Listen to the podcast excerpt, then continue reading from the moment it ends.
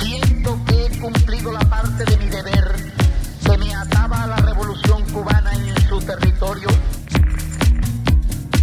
Haciendo un recuento de mi vida pasada, creo haber trabajado con suficiente honradez y dedicación para consolidar el triunfo revolucionario.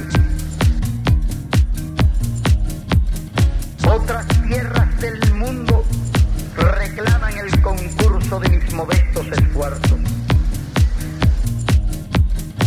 Eso lacera una parte de mi espíritu. En los nuevos campos de batalla me inculcaste, el espíritu revolucionario de mi pueblo, la sensación de cumplir con el más sagrado de los deberes luchar contra el imperialismo donde quiera que esté. Esto reconforta y cura con creces cualquier desgarradura.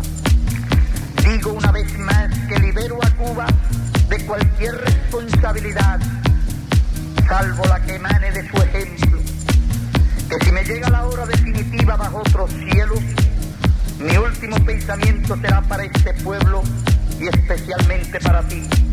Te doy las gracias por tus enseñanzas y tu ejemplo y que trataré de ser fiel hasta las últimas consecuencias de mis actos.